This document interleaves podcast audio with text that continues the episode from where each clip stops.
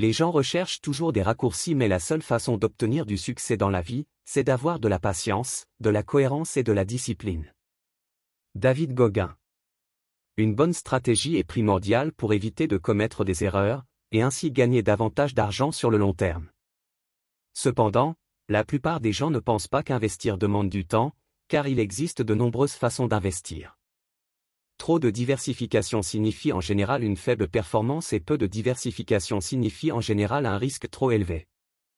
Voici donc, les 5 meilleures stratégies concernant l'investissement immobilier. 1. Acheter la pire maison dans le meilleur quartier. Emplacement, emplacement, emplacement. Tu peux changer presque tout dans une maison, à l'extérieur et à l'intérieur, mais tu ne peux pas la changer d'emplacement.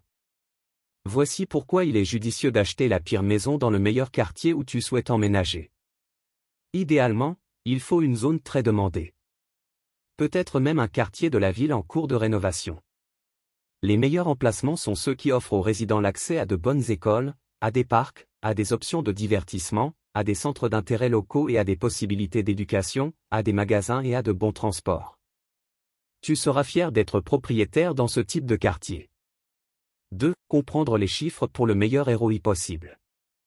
Ce n'est pas parce qu'une propriété est bon marché que c'est une bonne affaire. Elle peut être bon marché, mais n'avoir aucune valeur. Tu ne peux pas déterminer à partir du seul bâtiment si ton investissement sera bon ou mauvais. Tu dois regarder les chiffres. Les chiffres racontent l'histoire. Considérons chaque investissement que tu poursuis comme un mystère à résoudre. Regarde les chiffres comme des indices pour te guider vers la découverte de la vérité sur cet investissement. Si une opportunité d'investissement est une bonne affaire, alors montrez-moi les chiffres d'exploitation passés, ainsi qu'au pire et meilleur scénario des chiffres futurs. Expliquez-moi pourquoi et comment cet investissement prendra de la valeur à l'avenir. Donnez-moi le taux de rendement attendu de l'argent que j'investis. Le but des chiffres est de te permettre d'identifier les signaux d'alarme et les éventuelles incohérences de ce que l'on te dit. Les chiffres t'aident à découvrir ce que sont réellement les faits pour t'aider à poser les bonnes questions. Plus tu te sentiras à l'aise grâce à la pratique et à l'expérience de la compréhension des chiffres de tout investissement, plus tu auras du succès en qualité d'investisseur immobilier. 3. L'immobilier est un investissement sûr. Beaucoup de gens pensent que la seule chose à faire est de placer son argent sur une épargne ou un compte bancaire qui rapporte 2 à 3% par an. Le principal argument en faveur de ce type d'investissement, c'est qu'il est plus sûr que les autres types d'investissement. Le problème est que tu ne gagnes pas d'argent à cause de l'inflation. L'inflation a toujours été d'environ 4%. Cela signifie que si tu as ton argent sur un compte épargne qui rapporte 3% par an, tu deviens en fait plus pauvre parce que le coût de la vie augmente plus rapidement que la valeur de ton argent. La beauté de l'immobilier est qu'il s'agit d'un actif tangible, un bien. Cela signifie qu'il augmentera généralement soit au taux d'inflation, soit plus. Et, en général, l'immobilier augmente de 6% par an, soit 2% au-dessus de l'inflation. Ce n'est qu'une appréciation. Cela ne prend pas en compte les revenus générés par l'investissement immobilier et n'inclut pas non plus les avantages fiscaux et les déductions d'impôts. Souvent, même les investissements immobiliers dont les performances sont médiocres seront toujours plus performants qu'un investissement sûr. Dans d'autres types de placements, tu donnes ton argent à un conseiller financier qui le place pour toi dans des actions, des obligations ou des fonds communs de placement d'une entreprise. Ce qui se passe après cela est complètement hors de ton contrôle tu n'es pas en mesure de prendre des décisions opérationnelles pour l'entreprise dans laquelle tu as investi, tu es à la merci de ses dirigeants. Une mauvaise décision peut ruiner totalement ton portefeuille, il suffit de demander aux personnes dont toute la retraite dépendait d'Eurostar ou EDF. L'immobilier est différent. Tu achètes un bien corporel et tu le gères. S'il est vrai que des conditions de marché externes affectent ton investissement, la différence est que tu as la possibilité de manipuler les opérations de ton investissement pour répondre à ces conditions.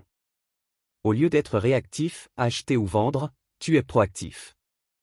Tu peux, par exemple, contrôler les loyers compte tenu des conditions du marché.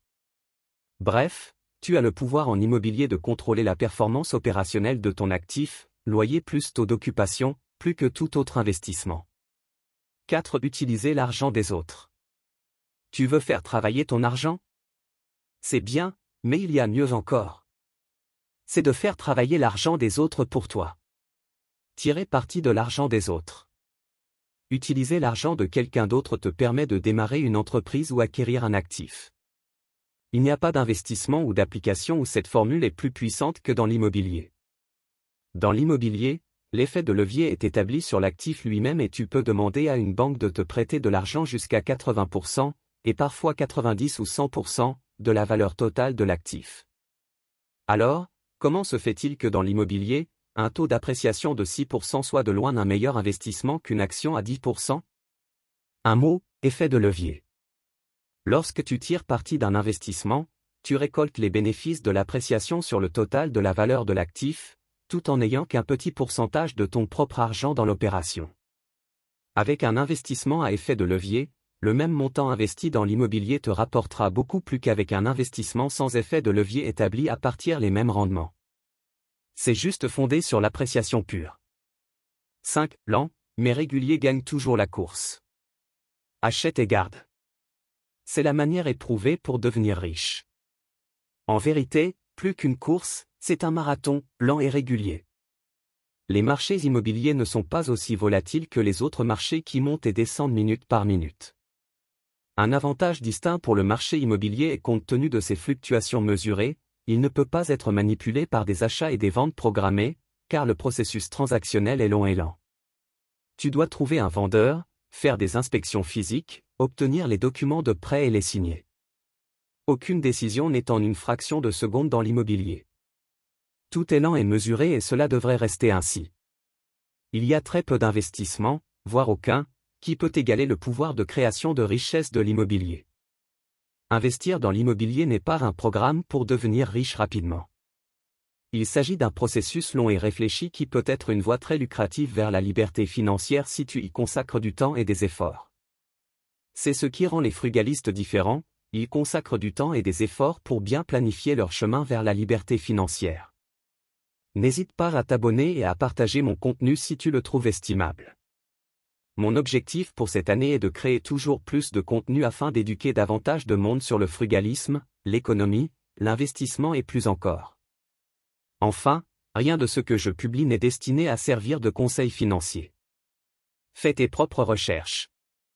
Je te souhaite une bonne journée.